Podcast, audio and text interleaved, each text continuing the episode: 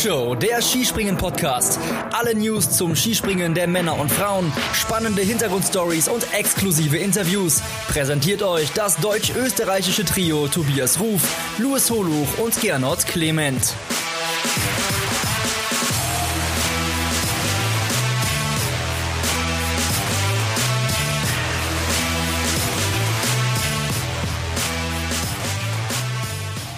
Die 69. Vier-Schanzentournee. Sie ist Geschichte. Wir wollen drüber reden. Hier in der Flugshow, dem Skispringen-Podcast. Wir, das bin einmal ich, Tobias Ruf, und ich begrüße euch heute nicht zu Wetten das, sondern zu Warum das? Und da habe ich zwei Saalwatten für euch vorbereitet. Ja, hier, mein Lieber, der 27-jährige Karl G. aus Oberstdorf wettet, dass dieser Mann die Bergiselschanze verhext hat und hier nie wieder ein Deutscher bei der Vier-Schanzentournee gewinnen wird. Er war öfter bei der Materialkontrolle als Iris Berben bei Wetten das. Und ha, Wettkönig wird er nicht mehr. Respekt in die Stadthalle in Mistelbach im Weinviertel. Gernot, mein Lieber, Gernot Clement, Servus. Ja, servus, grüß euch. Und ha, hier, mein Lieber, auch in der Stadthalle Bielefeld ah, läuft die Saalwette. Das 36-jährige ha, Wettkind Tobias wettet, dass dieser Mann ah, mehr Respekt, positive Analysen als das Gesundheitsamt in ah, Oberstdorf liefert. Er kennt sie alle. Uriah Heep, Status Quo und die Amigos. Respekt. Selbst im gelben Trikot bleibt er die Lady in Red. Hier ist der Chris de Berg, der Flugschau. Respekt nach Bielefeld. Ah, mein lieber Louis. Hallo, servus. servus, lieber Herr Gottschalk, servus, lieber Tobi und servus, lieber Gernot. Grüße euch. Hallo, so. Luis. Hallo, ich entschuldige mich für diese Anmoderation, aber ihr beiden habt euch den Gottschalk gewünscht. Ähm, ihr habt ihn bekommen und jetzt bleiben wir aber bei, warum das? Denn das ist der Überbegriff der heutigen Folge. Und wir wollen viele Fragen zur 69. Vier-Schanzentournee beantworten. Und ja, bevor wir in die Analyse gehen, hätte ich gerne ein Fahrzeug von euch beiden. Luis, wie hat dir diese doch außergewöhnliche Tournee gefallen? Ja, unter sportlichen Gesichtspunkten muss ich sagen, gut. Also ich fand's mal schön, dass wir nicht über äußere Einflüsse irgendwie reden mussten, sondern dass tatsächlich alles auf der Schanze geklärt wurde. Aber natürlich so die ganz große Atmosphäre, wie wir sie normalerweise bei der Tournee kennen, die äh, ist leider natürlich dadurch, dass keine Zuschauer vor Ort waren in diesem Jahr, echt abgegangen. Also es fiel dann auch phasenweise schwer, sich auf die Wettkämpfe zu konzentrieren. Zumindest ging es mir so. Aber unterm Strich würde ich dennoch sagen, es war zwar anstrengend, aber es hat auch Spaß gemacht. Mhm. Gernot, wie hat's dir gefallen? Ja, kurz und knackig. Ich will mich auf jeden Fall dem anschließen, was der Luis gerade gesagt hat. Ich fand, es war schon äh, sehr spannende Tournee. Wir hatten ja mit Karl Geiger, Halvogner, Granerüth und Kamels doch auch drei Gesamtführende und insgesamt blieb es bis zum Schluss spannend. Es war vielleicht ein bisschen schade, dass jetzt in Bischofshofen nicht mehr unbedingt der Angriff kam auf Kamelsdorf, aber insgesamt eine sehr unterhaltsame Tournee und was man ja auch mal sagen muss, ähm, auf jeden Fall top, dass es in Sachen Corona jetzt nicht unbedingt ähm, schlechte Nachrichten gab mit, mit dem Anfang in Oberstdorf, den wir gleich noch besprechen, aber insgesamt lief da alles gut. Genau, es sah ja wirklich ganz übel aus, was das Thema angeht, aber dazu kommen wir gleich. Ich kann mich im Endeffekt euch anschließen. Es fehlt natürlich wahnsinnig diese spezielle und besondere Atmosphäre, die wir immer haben an den vier Schanzen. Aber ja, mal irgendwie gewöhnt man sich so langsam auch dran. Aber dieser besondere Charme war nicht da. Was mir noch sehr positiv aufgefallen ist, dass wir wirklich keinen schweren Sturz gesehen haben dass im Endeffekt die Athleten soweit alle gut durchgekommen sind. Und das ist, denke ich, auch ein Punkt, den wir auf jeden Fall mal erwähnen sollten. So, jetzt kommen wir zum Sportlichen. Ehre, wem Ehre gebührt. Lasst uns über den Sieger der Vierschanzentournee sprechen und über das Team, das sportlich dieser Tournee einen brutalen Stempel aufgedrückt hat. Luis, fangen wir an mit Kamil Stoch. Also, das war wirklich beeindruckend, wie er punktgenau zu diesem Event wieder seine absolute Topform erreicht hat. Ja, und das, obwohl es ja eigentlich gar nicht äh, vorhersehbar war oder vorgesehen war von ihm, weil eigentlich, das hatten wir ja auch thematisiert, war ja die Skiflug-WM sein großes Ziel für diese Saison. Und jetzt hat er sich mal wieder in seinem Wohnzimmer in der Tournee äh, breit gemacht und das wirklich in, ja, du hast es schon gesagt, beeindruckender Manier. Also wie der die Sprünge abgerufen hat, wie seelenruhig der gesegelt ist und wie schöner vor allem auch immer gelandet ist. Also das hat wirklich großen Spaß gemacht zuzusehen und ich denke mal, äh, wir sind uns da alle einig, nicht nur wenn wir aufs Ergebnis gucken, sondern auch ähm, wie letztendlich die Springen auch verlaufen sind. Äh, ein würdiger und hochverdienter Sieger dieser Verschanzentournee. Absolut. Gehen wir vielleicht die Ergebnisse von ihm kurz durch. Der zweite Platz in Oberstdorf war der Grundstein und es hat sich wieder mal bewahrheitet, wer in Oberstdorf auf dem Podest landet, hat am Ende auch gute Chancen, die Tournee zu gewinnen. Das ist so eine kleine, eine kleine Art Systematik, die sich irgendwie durchzieht ähm, in den letzten Jahren. Er ist dann Vierter geworden in Garmisch und hat das Ding endgültig dann in Innsbruck zu seinen Gunsten gedreht und in Bischofshofen in unglaublich beeindruckender Manier ähm, da unterstrichen, dass er der würdige Vierschanzentournee-Sieger ist, weil mit dem Druck dann auch so umzugehen und der Konkurrenz dort 20 Punkte abzunehmen, ja, also nicht der direkten Konkurrenz um die um die äh, Tourneewertung, sondern dem Zweitplatzierten dann in Bischofshofen, Marius Lindwig. Also wenn du äh, die Dinger so runterknallst, dann bist du nicht nur ein fantastischer Skispringer, was das Körperliche angeht, sondern mental auch unglaublich abgezockt. Er ist 33 Jahre alt, er ist der zweitälteste Vierschanzentournee-Sieger der Geschichte. Auch so ein Fakt, den ich da gestern gehört habe und wo ich kurz so gedacht habe, wow, krass, hat mich irgendwie überrascht, aber zeigt einfach, ähm, ja, er ist einer der besten, wahrscheinlich, die es je gegeben hat in dieser Sportart. Er hat von den letzten fünf Vierschanzentourneen drei gewonnen das ist ein fettes Statement. Er ist Gesamtweltcupsieger. Ähm, er hat olympisches Gold gewonnen. Er ist, ist er Weltmeister geworden, Jungs? Ja. Ja, ist er geworden. Wie gesagt, diese Skifluggeschichte fehlt ihm noch, aber mei, selbst wenn die Karriere ohne diesen Titel zu Ende gehen sollte, er ist einer auf jeden Fall der ganz Großen. Ähm, Du hattest gesagt, ja, ähm, er hatte das selbst nicht so ganz auf dem Schirm und wenn wir an die Skiflug-WM denken, da, Luis, hat er mich eigentlich total enttäuscht. Also da kam meiner Meinung nach nicht viel von ihm. Ähm, ist, ist, wie, wo, wo und wann ist dieser Schalter denn umgegangen bei Kamitz doch?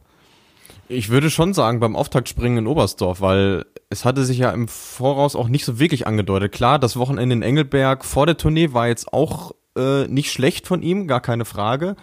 Aber dann selber mit so einem Erfolgserlebnis in die Tournee zu starten, das setzt ja nochmal ganz andere Kräfte frei. Vor allem, wenn du weißt, du hast es in der Vergangenheit nicht nur einmal, sogar schon zweimal da bewiesen. Und ja, dass er in, in Garmisch-Partenkirchen neben dem Podest stand, war fast schon ein bisschen ungerecht, weil auch da war eigentlich besser als Platz vier. Ja, und wie er es dann eingetötet hast, du hast es gerade schon gesagt, äh, ja, lehrbuchhaft, meisterhaft, äh, sucht euch aus, wie auch immer ihr es beschreiben wollt. Ich denke, da lassen sich genügend Adjektive finden. Ja, absolut. Und er war ja nicht die einzige äh, weiß-rote Flagge, die wir in den Ergebnislisten sehr, sehr weit oben gesehen haben. Beeindruckend. Vier Polen sind unter die besten sechs der Gesamtwertung gekommen wir haben den Gesamtsieger Kamil Stoch, wir haben den drittplatzierten David Kubacki. Piotr Żuwa ist Vierter geworden in der Gesamtwertung und Andrzej Stekala ist Sechster geworden. Dieses Team ist wahnsinnig on fire, Luis. Ähm, müssen wir da überhaupt in, in Richtung der Teamspringen noch über andere Konstellationen nachdenken? Weil das ist ja, äh, ja dominanter kann es ja kaum gehen. Ähm, das könnte vielleicht genau der Knackpunkt sein, weshalb sie jetzt vielleicht dann wieder ein bisschen angreifbarer sind für den Rest der Welt. Weil ähm, das Niveau auf Dauer zu halten, ist ja dann auch die andere Sache. Und du hast gerade bei ähm, Stekawa und auch bei Kubacki jetzt im Dreikönigsspringen gemerkt, okay, dann kommt vielleicht doch nicht mal ähm, ein Sprung wie der andere. Und das ist natürlich dann wiederum die Chance für die anderen Nationen, wenn sie dann entsprechend näher dran sind. Aber ähm, nichtsdestotrotz das beste polnische Gesamtergebnis bei einer Vierschanzentournee, auch das spricht Bände und äh, Kowalski ist ja gerade erst als Titelverteidiger entthront worden, also sind es dann in den letzten fünf Tourneeausgaben vier polnische Sieger, das muss man sich auch mal auf der Zunge zergehen lassen. Ähm, und insbesondere äh, Stekawa hat's ja jetzt nicht nur mir, sondern auch gerne und ich denke auch dir, Tobi, angetan. Also wir haben ihn ja auch immer in unseren Spezl Times lobend erwähnt, wie, wie er äh, sich jetzt gemausert hat im Laufe der Saison. Das ist wirklich, wirklich schön zu sehen. Und auch mal schön, dass es nicht immer nur die gewohnten drei sind, sondern dass sie jetzt auch mal einen Namen haben, mit dem vor der Saison nicht so zu rechnen war. Und man kann, glaube ich, jetzt schon festhalten, damals, nachdem klar war, Stefan Horngacher wird das polnische Team verlassen, Horngacher war ja wirklich auch eine prägende Figur, sie haben diesen Übergang also, äh, wahnsinnig gut hinbekommen. Das ist ein extrem stabiles Konstrukt. Ja, hat sicherlich geholfen, dass äh, Michael Dollejal, der ja dann das Amt übernommen hat, das Team äh, schon gekannt hat. Der hat ja vorher mit den Jungs auch zusammengearbeitet. Und er hat es dann ähm, geschafft, das, was, was Horngacher an Basisarbeit schon geleistet hatte, ähm, weiter fortzuführen und das Team insgesamt noch kompakter zu machen. Und das ist wirklich eine Leistung, die ja auch äh, polnische Kollegen ihm vorher nicht so unbedingt zugetraut haben. Also die haben gedacht, okay, jetzt ist Horngacher weg, jetzt geht's mit dem polnischen Skispringen bergab. Aber der Trend ist momentan zumindest noch ein gegensätzlicher und das ist ja eine super Nachricht für die und vielleicht auch ein Fingerzeig darauf hin, dass es in Zukunft vielleicht noch besser wird, weil in Polen gibt's große Sorgen um den Nachwuchs, die haben so ein bisschen die Sorge, dass da nichts mehr nachkommt, aber wenn du natürlich solche Idole hast, die da vorne mitspringen, dann kann das wieder Nährboden sein für Leute, die dann mit dem Sport zukünftig wieder anfangen. Und dann muss der Kamil halt noch zehn Jahre weitermachen. Wenn es einem zuzutrauen ist, dann ihm. Jetzt müssen wir natürlich über ein Thema sprechen, das gerade den Beginn der Vierschanzentournee mehr geprägt hat als das Sportliche. Denn um ein Haar wäre es tatsächlich so weit gekommen, dass wir die polnische Mannschaft, die vier unter den Top 6 und den Gesamtsieger stellen, dass wir sie gar nicht gesehen hätten bei der Vierschanzentournee. Was ist passiert? Ich fasse es ganz kurz zusammen. Ähm, vor der Qualifikation in Oberstdorf, also dem allerersten äh, Wettbewerb überhaupt bei der äh, Vierschanzentournee, wurde Clemens Moranka aus dem polnischen Team positiv auf Corona getestet. Daraufhin wurden alle Polen natürlich in Quarantäne geschickt, alle wurden getestet, Muranka war der einzigst positiv getestete. Dann findet nach einem positiven Test ein obligatorischer zweiter Test statt, der bei allen wiederum negativ ausgefallen ist. Also auch bei Muranka. Währenddessen liefen aber schon die ersten zwei Trainingseinheiten und die Qualifikation in Oberstdorf. Und dann wurde es richtig wild. Dann wurde ein dritter Test beantragt, der ebenfalls bei allen negativ dann aufgefallen ist und man hat sich schon während äh, diese Tests ausgewertet wurden zusammengesetzt und hat sich überlegt, äh, kann es eventuell sein, dass dieser Test von Moranka falsch positiv ist, wie es ja heutzutage so heißt, dass ein, Posi ein Test erstmal positiv aus ausfällt, aber diese Tests sind nun mal nicht zu 100 Prozent sicher. Und dass da mal wie, was durchrutscht, kann passieren. Und so war es in diesem Fall dann auch. Man hat sich dann wirklich zusammengesetzt und hat überlegt, was machen wir denn, wenn es sich wirklich um ein, ein falsches Testergebnis handelt und ist sich dann relativ schnell ein, einig geworden, dass man die Polen nochmal testen wird und wenn der vierte Test auch bei allen negativ ist, dass man sie dann zum Wettbewerb zulassen wird, dass man die Ergebnisse der Qualifikation annullieren wird und am 29. also am, am regulären Tag des Auftaktspringens in Oberstdorf ein Springen ohne K.O.-Duelle macht und mit allen Teilnehmern, die auch in der Qualifikation gestartet sind, inklusive der Polen. Soweit ist es dann auch gekommen. Und so viel zum Thema. Ich fasse es kurz zusammen, aber es war einfach so unübersichtlich, ähm, dass uns allen, glaube ich, irgendwann der Kopf und die Finger geblutet haben, weil wir kaum noch hinterhergekommen sind, um das alles zu verarbeiten. Gernot, wie hast du das denn wahrgenommen, was da in Oberstdorf passiert ist? Also ich fand's irre. Ja, ich habe das erstmal gar nicht glauben können. Also es hieß ja erstmal, Clemens Moranka ist positiv getestet und in der Sekunde habe ich mir gar nicht denken können, dass die gesamte polnische Mannschaft nicht teilnimmt. Aber dann äh, von Minute zu Minute wurde mir dann klar, sind ja alles Kontaktpersonen erster Hand. Das heißt, grundsätzlich muss das gesamte polnische Team dann auch in Quarantäne und das war dann auch eine logische Folgerung. Aber dann haben sich ja die Ereignisse wirklich überschlagen als es dann geheißen hat, okay, er ist doch negativ und dann gab es ja abends, glaube ich, dieses Captains Meeting, ähm, wo man sich dann auch dazu entschieden hat, dass man die, die Polen dennoch starten lässt und äh, erstmal diesen K.O.-Modus beiseite schiebt für Oberstdorf. Adam Mawisch hat auch gesagt, ähm, dass sich wirklich die anderen Nationen wirklich dafür eingesetzt haben, dass die Polen doch starten dürfen. Ähm, auch Mario Stecher vom, vom ÖSV, der technische Direktor Nordisch, soll sich da auch stark dafür eingesetzt haben. Also ich glaube, im Sinne des Sports ist es echt klasse, dass man da noch so eine gute Entscheidung getroffen hat, so kurz vor dem Tourneestart.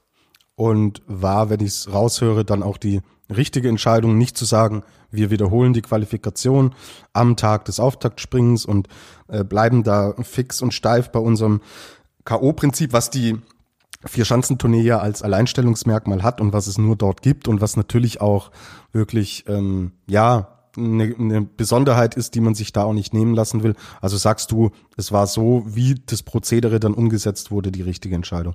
Ja, ich finde, im Sinne des Sports war es die absolut richtige Entscheidung, weil es scheinbar wirklich ein, ein Fehler war, ein, ein Testfehler. Ich glaube, es war auch ein deutscher Physiotherapeut erstmal positiv und dieser Test hat sich dann auch nachträglich als ähm, falsch positiv herausgestellt.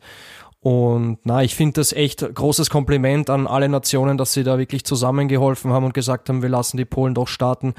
Und dass es sportlich wertvoll war, das haben wir ja auch schon, oder habt ihr beide gerade auch schon besprochen, nämlich, dass wir vier Polen unter den Top 6 der Verschanzentournee haben.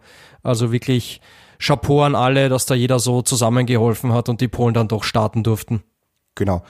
Jetzt, wenn wir da noch einen kleinen Ticken tiefer reingehen, kann ich keine Komplimente verteilen. Luis, ich glaube, dir wird's ähnlich gehen, weil den Eindruck, den man organisatorisch dort hinterlassen hat, der ist natürlich, also mehrere falsch positive Tests. Ähm, dieses ganze Testsystem scheint nicht auf dem Niveau abgelaufen zu sein wie bei anderen Weltcup-Stationen. Und wir dürfen nicht vergessen, in Oberstdorf findet äh, in wenigen Wochen die nordische Ski-WM statt. Oh, da wird, da werden die Köpfe rauchen jetzt, oder? Weil so kann man, glaube ich, in keine WM gehen. Nee, also das mal auf gar keinen Fall. Es hat ja auch äh, nicht nur deutschlandweit für schlechte Presse gesorgt, sondern auch international. Also die, die Polen sind ja dadurch dafür auch bekannt, dass sie das Ganze ein bisschen sehr emotional sehen, ab und an auch. Und dann hieß es da phasenweise sogar, die Deutschen wollen uns irgendwie was wegnehmen oder so, was natürlich auch völlig übertrieben ist. Aber klar, also fühlt man sich nicht gut mit, wenn man das, wenn man das so mitbekommt. Und ähm, das gleiche Labor, was in Oberstdorf die Tests ausgewertet hat, hat ja auch die in Garmisch-Partenkirchen ausgewertet. Ähm, da lief es ja dann wohl besser, wobei es ja auch da einen positiven Test gab, nämlich im, im russischen Team. Ähm, aber letzten Endes, ja, ist es schon ein fader Beigeschmack, wenn man die ganze Saison so mitverfolgt und äh, bei allen Stationen bislang lief es äh, verhältnismäßig gut. Also da gab es keine falsch positiven Tests und jetzt ausgerechnet beim äh, wirklich bedeutendsten Skisprungereignis der Saison ist das kein gutes Zeugnis und da kann man wirklich nur hoffen, dass dann Richtung Oberstdorf äh, WM dann nachgebessert wird. Vor allem, da sind ja nicht nur die Skispringer da, sondern auch die nordischen Kombinierer und die Langläufer, also ungleich mehr Sportler. Äh, da gilt es dann noch mehr auf äh, Sorgfältigkeit zu achten, unbedingt. Ja, hoffen wir, dass es wirklich so der Schuss vor den Bug war und dass man sich jetzt, dass man jetzt alle Alarmsignale gehört hat und sich zusammensetzt, weil du hast es angesprochen, das sind dann im Endeffekt drei Sportarten da, das sind die Damen und die Herren da. Da werden wir zahlreiche Events sehen. Und jetzt, ja, so ein Chaos kann man sich da im Endeffekt nicht erlauben. Ähm, ich fand's richtig krass, was es in Polen ähm, für ein, für ein Echo ausgelöst hat. Das zeigt auch, was dieser Sport in Polen für einen Stellenwert hat. Ich erinnere mich gerne, als du erzählt hast, wie du letztes Jahr bei der Raw Air Tour warst und ähm, die polnische Mannschaft mit einem Regierungsflieger nach Hause gebracht wurde. Und ja, stellt euch jetzt mal vor, ähm, eine, eine deutsche Mannschaft wird mit einem Regierungsflieger nach Hause gebracht ja, finde find, find ich einen komischen Gedanken, aber es zeigt einfach, was diese Sportart in Polen bedeutet. Die Politik hat sich eingeschaltet und hat gesagt, wir werden gegen diese Disqualifikation vorgehen. Ein äh, sehr guter Freund von mir, der Noah Platschko, der hat polnische Eltern und der meinte, es gab an diesem Abend kein anderes Thema mehr. Ja, die haben nur darüber diskutiert und der Vater hat geflucht und die waren stinksauer und ich habe es ihm auch angemerkt, was was da, da für eine Welt im Endeffekt zusammenbricht. Also finde ich richtig bemerkenswert und zeigt einfach, hey, ähm, Polen und Skispringen das ist so eng zusammen und stellt, geht einmal den Gedankengang durch. Das wäre im deutschen Team, wo es ja auch diesen ersten positiven Test gab. Stellt euch vor, das wäre dort passiert. Ja, was wäre denn bei uns los gewesen? Ähm, also ich find's, find's irre, was da passiert ist. Ja, umso bemerkenswerter finde ich es ja auch, dass die Jungs dann solche Leistungen gezeigt haben und das zeigt ja auch, was ein Stoch, ein Kopatski, ein Stekauer, ein Piotr Schieber, was das für Vorzeigeathleten sind. Weil ich meine, die haben ja im Endeffekt fast den ganzen Tag auf dem Hotel verbracht. Luis, wir haben es in unserer Spätzle-Time auch gesagt, er hat äh, mit Bällen jongliert und die konnten im Endeffekt nicht vor die Tür. Also ja, es war natürlich großartig, dass sie dann doch mitspringen durften, aber dass sie wirklich so ganz vorn dabei sind und so dominieren, das hätte ihnen, glaube ich, nach diesem Schreckenstag am, am Anfang der Tournee auch niemand so richtig zugetraut. Ja, hat vielleicht auch so eine jetzt erst recht Mentalität erzeugt. Genau, ähm, ja, ja. Kann man, kann man, kann man natürlich nie 100% stichhaltig beweisen, aber ich kann es mir wirklich gut vorstellen, dass sie sich dann extra nochmal eingeschworen haben und gesagt haben, so, jetzt zeigen wir euch, dass wir zu dieser Vierschanzentournee gehören. So sportlich, ja, nach einer extrem zähen Qualifikation mit Wind und Schnee und ja, es war nicht schön anzuschauen und am Ende war sie dann wertlos. Für die Katz hatten wir ein Auftaktspringen, das dann wiederum auch von den Abläufen her gut war und auch vom Wetter her gut war. Und wir hatten alle, glaube ich, den Traum, also Luis und ich zumindest, dass es doch vielleicht klappen könnte. Zum ersten Mal seit 2002, seit Sven Hannawald. Aber ja, das Warten auf den Tunesieg geht weiter. Karl Geiger ist sehr guter Zweiter geworden dieser Vier-Schanzentournee mit 48 Punkten Rückstand auf Kamils doch kann man aber nicht sagen, dass er nah dran war am Vierschanzentournee-Sieg. Luis, es hat nicht geklappt. Wollen wir vielleicht bei Karl Geiger, dem dominanten Springer im deutschen Team, bleiben? Warum hat es denn nicht geklappt? Tja, letzten Endes war es, also allen voran, das hat ja auch Stefan Horngacher ähm, zuallererst hervorgehoben, es war erstens mal ein überragender Kamils doch, den du auch in Bestform erstmal schlagen musst. Das ist mal das allererste. Und das zweite, ähm, was natürlich dann auch viel diskutiert wurde, war dieser vermaledeite erste Durchgang in Innsbruck. Ein kleiner Fehler mit großer Auswirkung, aber nicht äh, etwa wie im vergangenen Jahr dass die Bedingungen nicht mitgespielt hätten, sondern ganz im Gegenteil. Also auch das Springen war äußerst fair von den, von den Windverhältnissen her.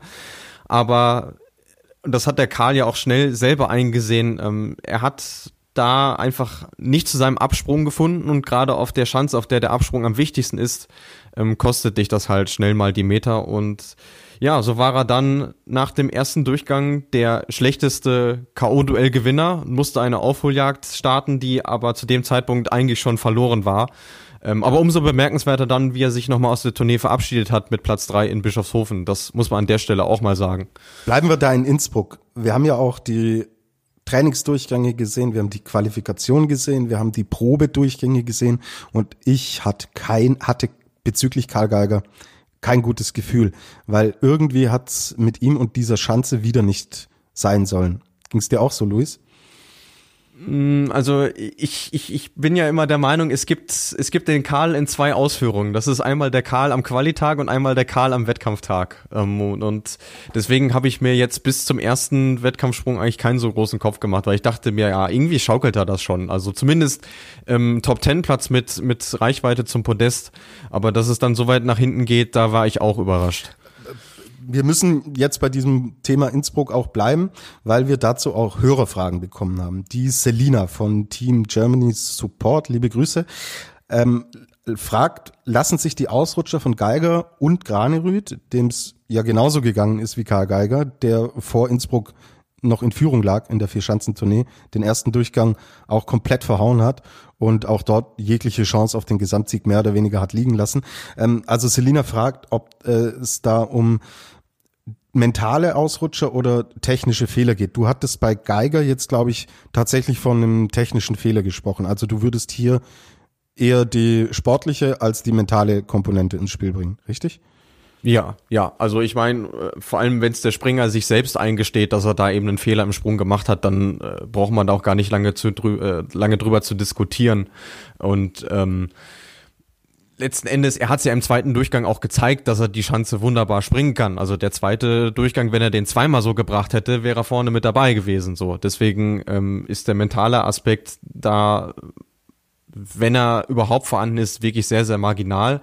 Bei Granerüth wiederum würde ich sagen, ähm, der hat zwar auch nicht seine besten Sprünge an dem Tag gemacht, aber wirkte schon irgendwie so ein bisschen ja, ich, ich will nicht sagen aufgeputscht, aber er, er wirkte nicht so souverän, wie wir das von ihm im Saisonverlauf gekannt haben. Und äh, bei dem sind, glaube ich, mehrere Dinge dann an dem Tag zusammengekommen und dann natürlich auch die, die bittere Erkenntnis, ähm, ja, dass es wahrscheinlich nicht reichen wird. Mhm.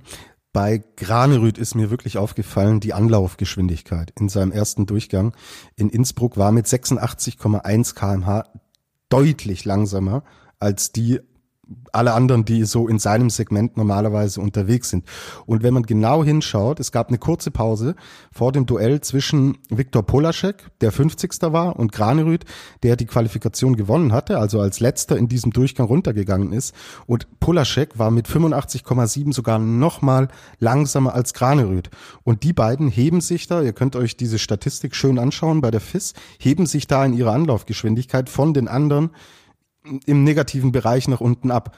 Ist ein Punkt, der mir aufgefallen ist und der wahrscheinlich zu all den anderen Komponenten, die du gerade aufgezählt hast, schon auch irgendwie mit, mit reinfließt, weil es ein Teil dieses Sprungs ist und scheinbar kein unwichtiger. Ähm, wie gesagt, ist ein Punkt, der mir aufgefallen ist. Ähm, wir müssen beim Mentalen bleiben. Dominik T. fragt uns, warum verlieren die deutschen Adler Jahr für Jahr in Innsbruck die Vierschanzentournee? Auch hier die Frage, ist das ein mentales Problem? Herrscht sowas wie ähm, der, oh, der Schicksalsberg der Deutschen, davon war immer die Rede. Gerade Thomas Gottschalk in der Anmoderation meinte auch, dass die diese Schanze ja verhext ist. Ähm, ist da eine mentale Geschichte irgendwie im Hinterkopf mit dabei? Glaubst du das, Louis? Kannst du dir das vorstellen? Nee, glaube ich nicht. Also, wenn du es dir nicht gerade selber einredest und ähm, da können wir noch mal kurz zurückkommen auf Granerüth, der hat ja diese böse Vorahnung, der sagt ja, auf der Schanze bin ich noch nie gut gesprungen. Das ist natürlich schon mal kein gutes Mindset, wie man neudeutsch so schön sagt, um in so einen Wettkampf zu gehen. Aber ähm, wenn man sich mal die Historie anguckt, also ähm, im vergangenen Jahr hatte Karl Geiger enormes Windpech. So, das auch wieder Faktoren, die von außen kamen. Dann hattest du äh, Richard Freitag, der zu Sturz gekommen ist, auch durch einen äußeren Einfluss. Klar, die Landung, die er da gesetzt hat, war nicht ideal, aber der Aussprunghang war nicht ideal präpariert. Und das gleiche war ja im Fall von Severin Freund seiner Zeit auch so. Also dementsprechend ist da auch viel Pech zusammengekommen, aber ich glaube nicht, dass es per se erstmal was mit der Schanze oder gar mit den Deutschen zu tun hat, sondern das muss man wirklich alles differenziert betrachten. Es gab für jedes Jahr unterschiedliche äh, Umstände, die dafür gesorgt haben, dass es da eben nicht hat sollen sein. Aber dass es da irgendwie einen Deutschlandfluch gibt, ähm, das halte ich für eine Verschwörungstheorie. Und dann müsste auch irgendwer erklären, warum Eisenbichler und Geiger in Innsbruck auf genau der gleichen Schanze 2019 Weltmeister, Vize-Weltmeister wurden. Dort gewinnt das deutsche Team die Goldmedaille ähm, bei den Herren. Sie gewinnen es im Mixed-Wettbewerb. Also wenn es gar nicht gehen würde und der Gernot wirklich diese Chance verhext hätte, wäre auch der Weltmeistertitel da nicht möglich. Und dann gewesen. würden wir auch nicht den Podcast ähm, mit ihm aufnehmen, davon mal abgesehen. Ah, so ist es, so ist es. Ich habe dem dem Andy Goldberger gestern noch geschrieben, äh, ob er den Berg Isel verhext hat. Und hat er gesagt, ja, weil ich Garmisch für die Österreicher verhext habe.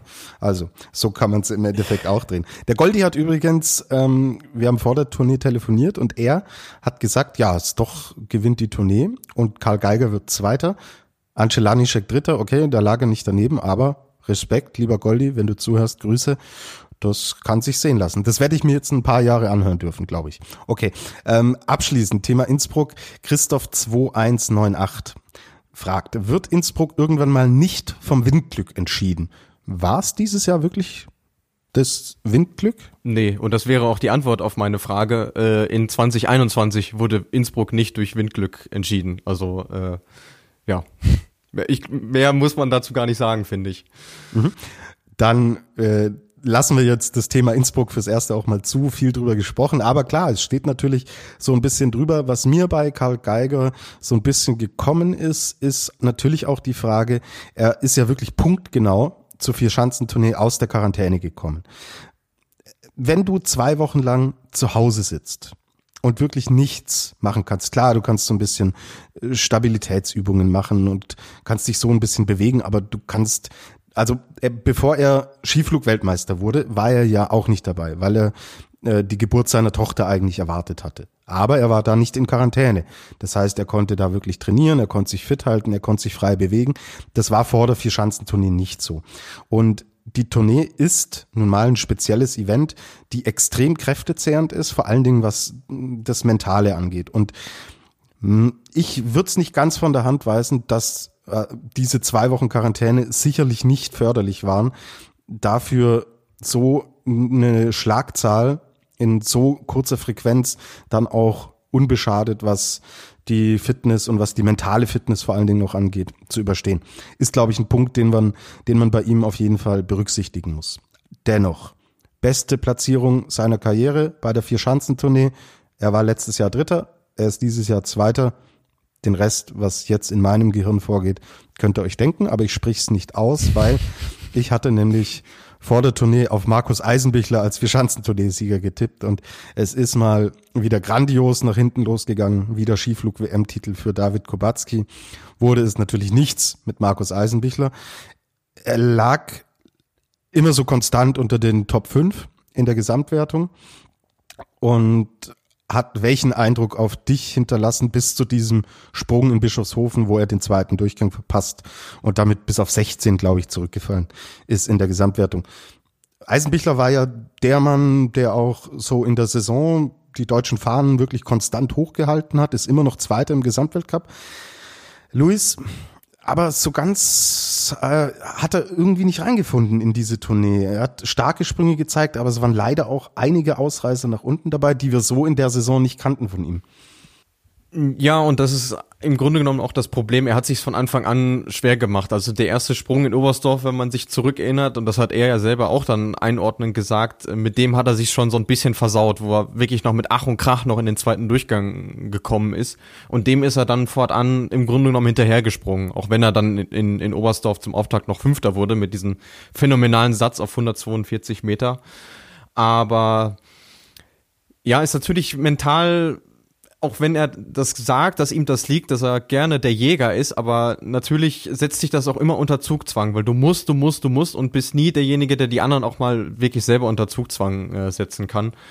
Und ähm, aber ich finde, er hat einen sehr ausgeglichenen Eindruck gemacht. Also er hat immer betont, dass er sich fit fühlt, dass er mental auch auf dem Damm ist ähm, und eigentlich auch frühzeitig schon den Fokus jetzt auf den weiteren Saisonverlauf legt. Und äh, gestern in Bischofshofen hat er dann im ersten Durchgang nochmal alles reingelegt. Und es ist halt nach hinten losgegangen. Ähm, kann mal passieren. Äh, ist ihm keiner böse drum. Und äh, wie gesagt, die Tournee war zu dem Zeitpunkt für ihn auch schon gelaufen. Dementsprechend war es jetzt nicht so schlimm.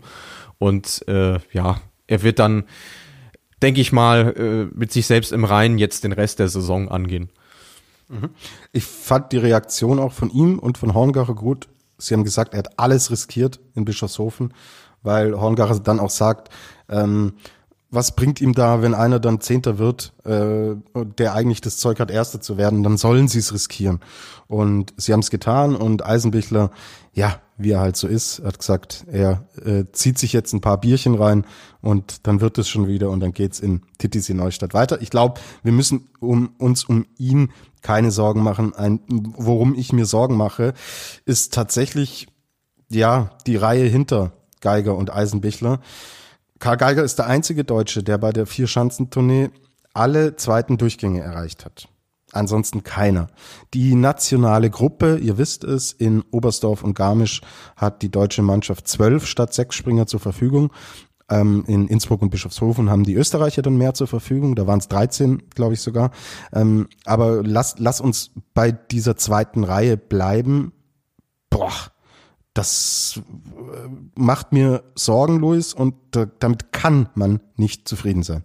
Nee, damit kann man nicht zufrieden sein, damit darf man vor allem auch nicht zufrieden sein. Und ja, also auch da würde ich sagen, es gab bei allen unterschiedliche Gründe, warum es da und dort nicht, äh, nicht gepasst hat. Also mal waren es die Nerven, wie beim Auftakt in, in Oberstdorf, ähm, wo ja auch noch dazu kam, dass sich alle nochmal zusätzlich unter Druck gesetzt haben, weil sie wussten, es sind äh, 62 Starter im ersten Durchgang und nur 30 kommen in den zweiten.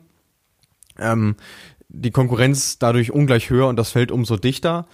Ähm, dann gab es auch mal Pech mit den Bedingungen, wie beispielsweise bei Severin Freund in, in Garmisch-Partenkirchen. Dann haben sie mal unerwartet auch ihre K.O.-Duelle verloren, was, was auch nochmal ein zusätzlicher Faktor war.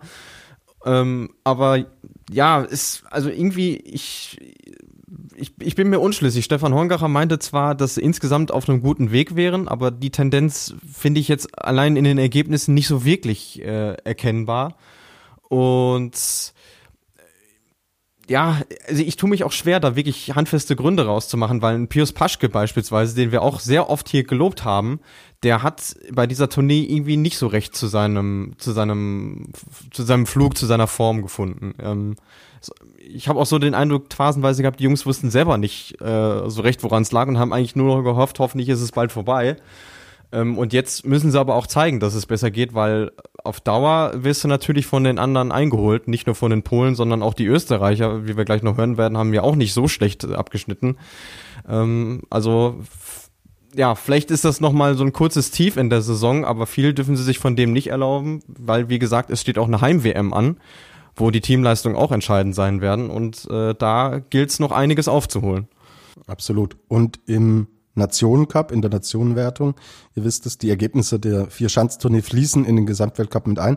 Ist man im Endeffekt jetzt nur noch Dritter. Polen ist Erster, Norwegen ist Zweiter. Hat man letztes Jahr gewonnen. Also auch hier ein Indikator dafür, dass es momentan doch einige Baustellen gibt. Und man stelle sich vor, Karl Geiger hätte in Quarantäne bleiben müssen. Hm dann hätten wir jetzt von einer absoluten Pleitentournee für die deutsche Mannschaft gesprochen. Muss man leider so ehrlich sein. Die äh, der Kader für das Weltcup Heimspringen jetzt, für den Weltcup in Titis in Neustadt ist bekannt gegeben. Wir werden sehen Karl Geiger, Markus Eisenbichler, Pius Paschke, Severin Freund, Martin Hamann, Konstantin Schmid. Das sind die sechs, die auch die zweite Tourneehälfte für Deutschland gesprungen sind. Warum bringe ich das jetzt schon ins Spiel? Weil wir eine Frage vom Hard aber Fail Podcast, liebe Grüße an die Kollegen, haben. Und zwar glaubt ihr, dass Richard Freitag noch eine Chance im Weltcup kriegen wird, Luis? Äh, ja, das glaube ich, weil Stefan Hongacher das auch angekündigt hatte, jetzt im Nachgang nach Bischofshofen. Also er hat gesagt, er wird den Leuten aus der zweiten Reihe, die zumindest jetzt relativ nah dran waren, noch wie eben Richard Freitag, ähm, im Saisonverlauf auf jeden Fall nochmal die Chance geben. Wann das sein wird, wird man sehen, aber auch die sollen zumindest nochmal die Möglichkeit haben, ähm, sich, sich vorzustellen.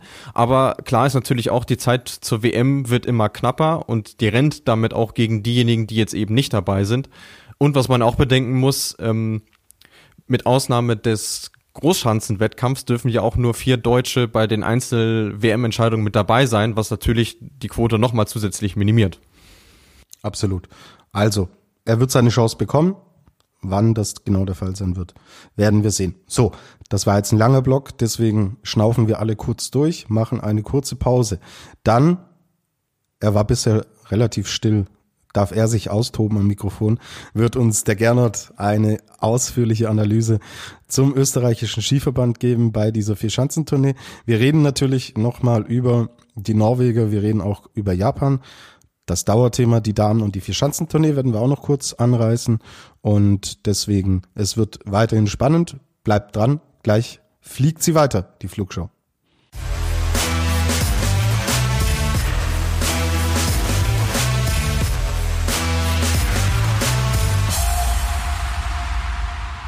Warum das? Die Flugshow seziert die Vier-Schanzentournee. Und jetzt sind wir endlich beim österreichischen Skiverband angekommen. Und dann darf auch Gernot, der gesagt hat, er ist so ein kleines bisschen weggepennt gerade. Gernot, jetzt musst du wach sein. Na, weggepennt. Ich habe euch aufmerksam gelauscht und ähm, ich habe mich richtig oh. wohlgefühlt bei eurem DSV-Talk. Also Och, die, die, die Analyse, die war so, so butterweich, so, so schön. Ich, ich habe mich richtig wohlgefühlt. Aber bin jetzt auch ready, mhm. um hier knallhart den ÖSV zu analysieren.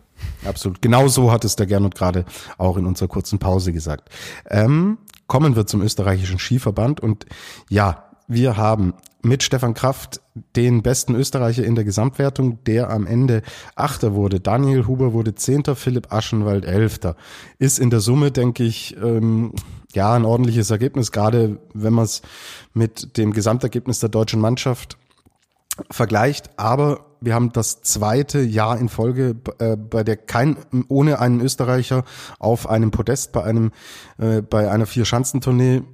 Ja, kann man zufrieden sein mit dieser Tournee, Gernot? Wahrscheinlich eher nicht, oder? Ja, ich will nochmal zurückgehen äh, zur Vorschau, als wir die aufgenommen haben. Und das ist für mich so ein prägender Moment, weil da hast du mich gefragt, Tobi, Gernot, auf welche Tournee des ÖSV dürfen wir uns dann einstellen?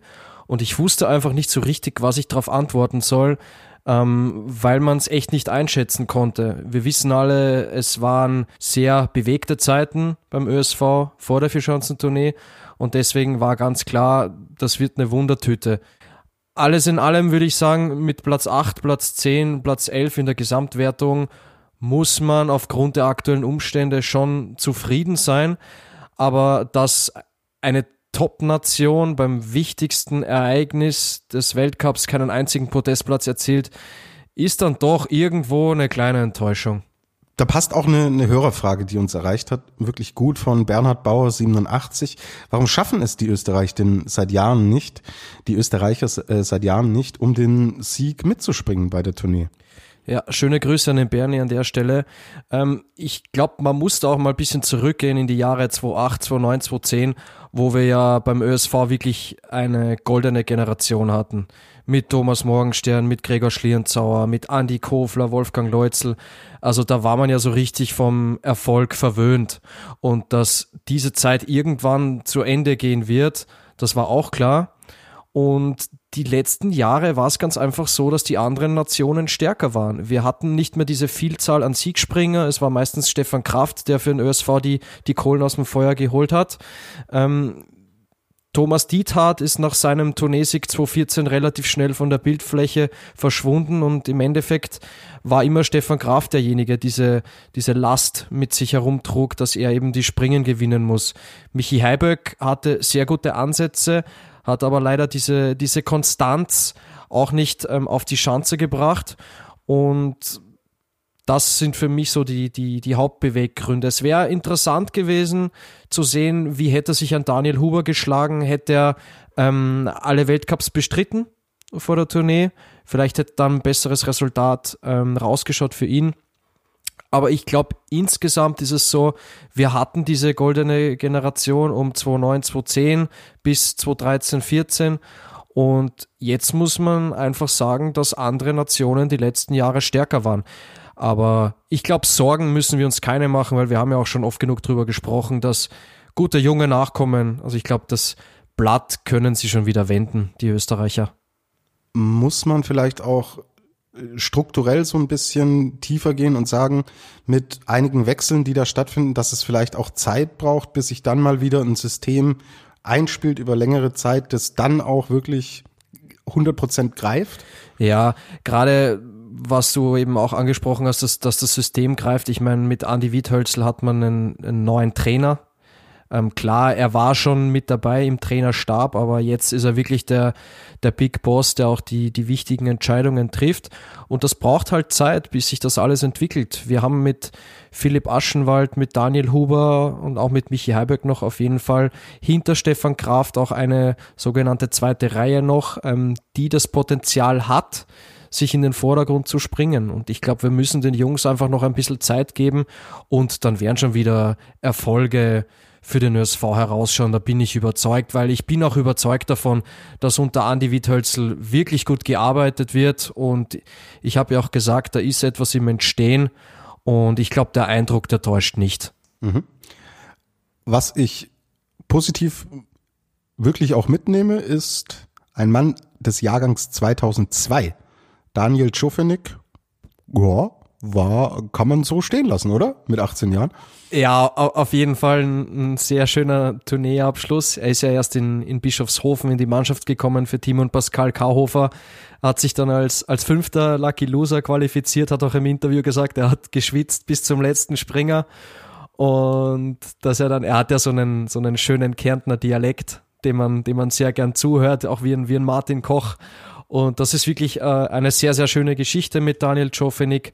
Und mal schauen, was aus ihm wird. Das Potenzial ist auf jeden Fall vorhanden. Absolut. Ja, Dauerthema im österreichischen Skispringen seit Jahren ist Gregor Schlierenzauer. In Oberstdorf in Garmisch nicht im kleineren ÖSV-Team, immerhin aber doch sieben Mann stark ähm, gewesen. Dafür hat es nicht gereicht. Er war dann mit dabei und ich habe einige gute Ansätze gesehen, aber irgendwie so langsam verlässt mich das Gefühl, weil immer wieder darüber gesprochen wird, dass er ja äh, kleine Schritte macht und dass es vielleicht irgendwann wieder nach vorne reicht. Mein Gefühl ist da irgendwie nicht so gut. Ähm, wie geht's, wie geht's dir, Gernot? Und sein Abgang war ja jetzt wirklich auch boah, nicht, nicht weltberühmt, den er gemacht hat. Ja, das ist auf jeden Fall ein fader Beigeschmack, ähm, was er sich da geleistet hat. Es war ja bei Gregor Schlierenzauer auch so, er hat in Bischofshofen wirklich super Sprünge gezeigt. Er war in der Quali gut, er war auch im, im Probedurchgang gut und es war im ersten Durchgang einfach dann so, dass er wieder zu viel wollte. Er hat es auch im Interview gesagt, er hat ein System, das halbwegs funktioniert, um in die Top 30 zu kommen, aber es fehlt ein bisschen was, um in die quasi in der Spitze mitzuspringen. Und es war dann anscheinend im ersten Durchgang so, dass er es wieder zu sehr gewollt hat, dass er da ganz vorne reinspringt. Und das ging halt extrem nach hinten los. Und was er dann veranstaltet hat, das war halt meiner Meinung nach eines Sportmanns äh, nicht würdig. Das war kein, kein Sportsmanship, was er da gemacht hat. Er hat ja Peter Breoz nahezu ignoriert im Auslauf und hat dann auch noch die Material- Kontrolle geschwänzt, was einmal gar nicht geht. Ich habe da ja mit dem Luis gestern Abend auch schon mal kurz drüber gesprochen. Das wird sicher Konsequenzen nach sich ziehen. Und ich bin da bei dir, Tobias. Ich habe auch ein relativ ungutes Gefühl, weil klar, der Gregor ist einer, der will ganz oben stehen. Und der wird nicht jahrelang in den Top 30 sein wollen. Nein, der will ganz nach oben. Und man muss ganz einfach sagen, aktuell es reicht nicht. Und mir fehlt gerade auch so ein bisschen die Hoffnung, dass er es nochmal schafft. Und mit solchen Aktionen wie gestern ähm, rückt ein Platz im Weltcup-Aufgebot auch in ja, zumindest weitere Ferne. Absolut. Weil es eben auch genug andere Springer gibt und auch jüngere Springer gibt, die vom Leistungsstand her auf seinem Level sind. Und wenn solche Nebengeräusche dazukommen und es ist einfach ein Thema, das immer über diesem Team schwebt. Du kriegst es ja nicht, du kriegst es ja nicht weg, was ja auch logisch ist. Ähm, wir, wir Medien springen natürlich auch an auf solche Themen und Geschichten, was uns aber keiner verübeln kann. Es ist nun mal unser Job. Absolut. Ähm, natürlich, es kann auch sein, dass das Thema Schlierenzauer in, in, in gewisser Weise auch ein, ein Hindernis ist für das, für das Teamgefüge. Wir wissen alle, die Top-Sportler, die wirklich die ganz großen Erfolge feiern, sind oft auch Leute, die vielleicht ein bisschen egoistischer sind, ein bisschen egoistischer auftreten, sich auch einen extra Trainer mit dazu holen. Und das passt halt auch aktuell äh, überhaupt nicht in den ÖSV. Bei Andy Wiethölzel steht die Gemeinschaft an erster Stelle. Und man muss jetzt ganz einfach abwarten und sehen, ob da in Zukunft für Gregor Schlierenzauer noch ein Platz frei sein wird. Absolut. Und ich glaube, ich habe dich richtig verstanden, dass dieses egoistische Sein überhaupt nicht negativ konnotiert gar, auf ist. gar keinen Fall. Sondern dass es im Nein, es ist auf, auf gar keinen Fall negativ äh, konnotiert. Das ist ganz einfach diese Rennpferd-Mentalität, die ein Topsportler mit sich bringt und die ja vielen auch recht gibt, weil sie die größten Erfolge feiern. Ich denke nur zurück auch an einen Marcel Hirscher, an einen Hermann Mayer, wenn wir jetzt schon im ÖSV bleiben. Es waren auch äh, Personen, die vielleicht den etwas egoistischeren, egozentrischeren Ansatz gewählt haben in ihrer Herangehensweise, wie sie trainieren, wie sie arbeiten wollen und das hat ihnen auch recht gegeben. Das ist auf gar keinen Fall irgendwie ein, ein Angriff auf die, auf die Persönlichkeit, auf den Charakter von Gregor Schlierenzauer. Mhm. Ich habe mir den Begriff Rennpferd aufgeschrieben. Es ist natürlich eine wunderschöne Vorlage für eine mögliche Anmoderation. Bald. Okay, gut, dann ähm, Gernot würde ich sagen, machen wir ÖSV ja. an dieser Stelle zu. Wir sind gespannt, wie es sich weiterentwickelt jetzt noch in der Saison, auch wenn Stefan Kraft dann wirklich endlich mal konstant reinkommen kann in so eine Saison, weil er hat in vielen Trainingssprüngen ja auch gezeigt, was in ihm steckt und wenn er topfit wäre, dann hätten wir, glaube ich, ein Podest gesehen in, bei dieser Tournee. Ich glaube, am wichtigsten ist es für den ÖSV, dass man jetzt erstmal wieder Kontinuität reinbringt und diesen Weltcup-Winter ohne gröbere Probleme, Corona-Fälle zu Ende springt. und dann sieht die ganze Sache auch schon wieder anders aus. Es war übrigens gestern, was mir gerade einfällt, auch ähm, sehr lustig, weil Karl Geiger hat ja ähm, Stefan Kraft im, im Endeffekt den Podestplatz mehr oder weniger weggeschnappt und selbst der Kalle hat dann im Interview gesagt, Shot für den Krafti, er, er hätte es ihm auch gegönnt. Ähm, aber ja, es, die Zahlen äh, sprechen eine deutliche Sprache. Die zweite Tournee in Folge ohne Podestplatz. Und wir Deutschen hatten jetzt auch nicht so viel zu verschenken bei dieser Vierschanzentournee. Ähm, jetzt kommen wir zu einem, einem Mann, der vor der Tournee alles in Grund und Boden gesprungen ist, fünf Weltcup-Springen in Folge gewonnen hat, diese Vierschanzentournee aber ohne Einzelsieg verlässt und auch nicht in den Top 3 im Endeffekt der Vierschanzentournee dann gelandet ist. Ihr wisst, um wen es geht. Es geht um Halvor Egner Granerüth. Und er muss, er hatte die Favoritenrolle zwangsläufig inne bei dieser Bilanz, die er vorher hatte, ist am Ende dann Vierter geworden, hat, wie ich es gerade gesagt habe, kein Einzelspringen gewonnen. Ist ihm die Leichtigkeit abhanden gekommen, Gernot? Woran hat es denn gelegen, dass Granerüth diese bombastische Form vor der Tournee nicht mit in die Tournee nehmen konnte? Naja, es war ja nach Garmisch-Partenkirchen so, dass Halvogner Granerüth die Gesamtführung übernommen hatte. Und da dachte man schon, okay, jetzt ist er genau da, wo er hingehört nach seinen fünf Siegen in Folge.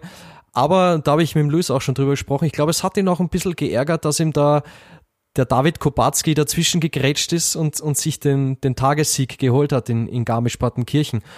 Und in Innsbruck, ja, er ist vielleicht wirklich ein bisschen mit einem negativen Mindset an die Sache herangegangen, hat in den Interviews gesagt, um, ähm, I never jumped well here. Um, we will see what it brings here at Bergisel. So in der Richtung hat das, hat das gesagt. Und da ist es dann am Ende auch schief gegangen in der Quali. Du hast es gesagt, Tobias hatte auch, hat er gewonnen. Aber dann war die Luft raus. Und es könnte natürlich sein, dass das Verschleißerscheinungen sind. Es ist doch für ihn jetzt eine lange Zeit auch gewesen, wo er ganz oben stand. Und ja, im Endeffekt ähm, war es ähnlich wie bei Karl Geiger dieses Jahr auch bei, bei Halvogner Graneröd, dass ihm quasi der Bergisel die Tournee vermasselt hat. Mhm.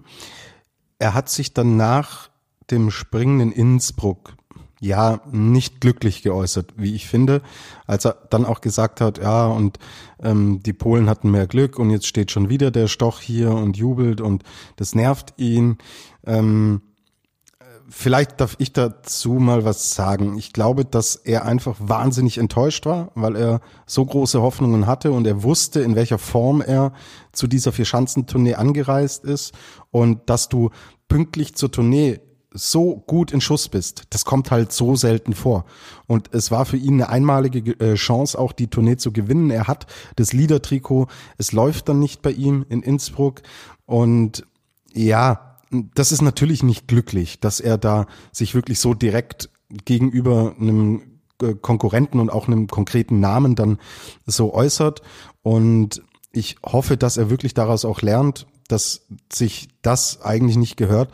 Und ich würde es aber trotzdem ihm einfach durchgehen lassen. Er ist nie als wirklich äh, unfairer äh, Sportler bisher in Erscheinung getreten und dass sowas aus einer Emotion heraus mal aus einem rausbricht, mei, wollen wir dann allgeleckte äh, Sportler haben, wie es ist in anderen Sportarten ja, wo du in jedem Interview immer das Gleiche hörst?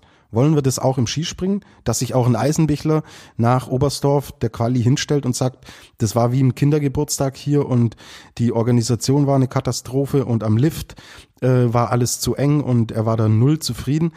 Also ich finde, ähm, auch wenn das von Granerüth nicht in Ordnung war, aber auch das, was das im Sport Emotionen erlaubt sein dürfen und Eisenbichler ganz genauso. Ich will nicht äh, immer das Gleiche hören und immer die glatt geleckten Athleten haben. Deswegen, es muss thematisiert werden hier, aber ich würde es nicht höher machen, als ich es gerade beschrieben habe.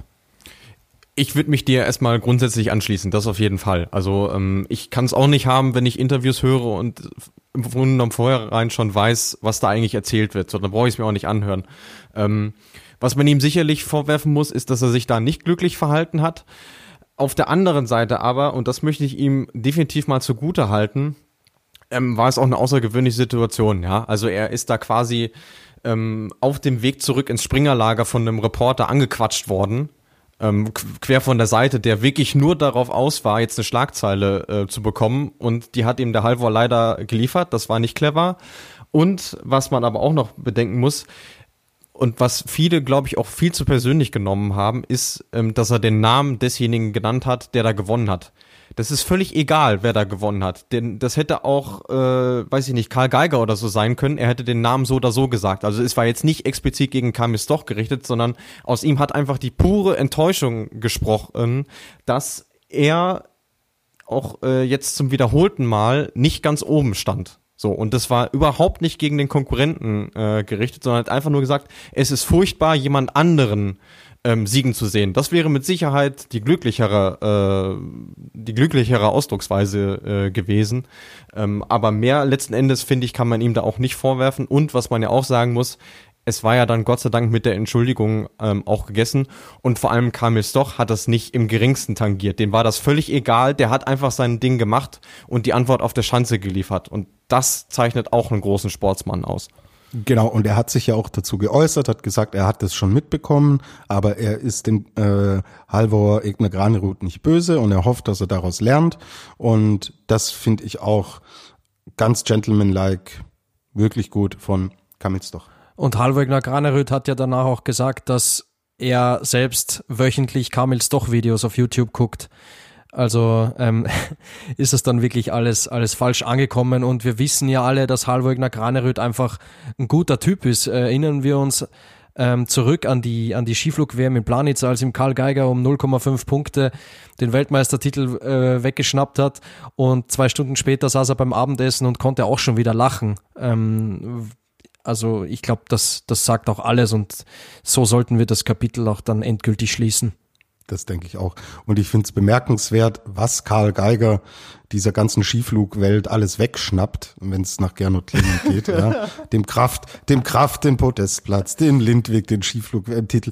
Man kann ja eigentlich auch sagen, mal Gernot, dass Karl Geiger da 0,5 Punkte besser war und dass er in Bischofshofen bisschen besser war als Stefan Kraft. Aber wegschnappen, das klingt ja immer so, als, als würde der auf einem Raubzug äh, durch die Skisprungwelt. Ja, ich kann dir das, ich kann dir das erklären, warum das ist. Ich bin ja nicht der Größte und deswegen äh, setze ich mich gern für die Schwächere ein. Das ist der einzige Grund. Oh, der Robin Hood der Flugschau. Auch genau so ist es. Vielleicht nochmal.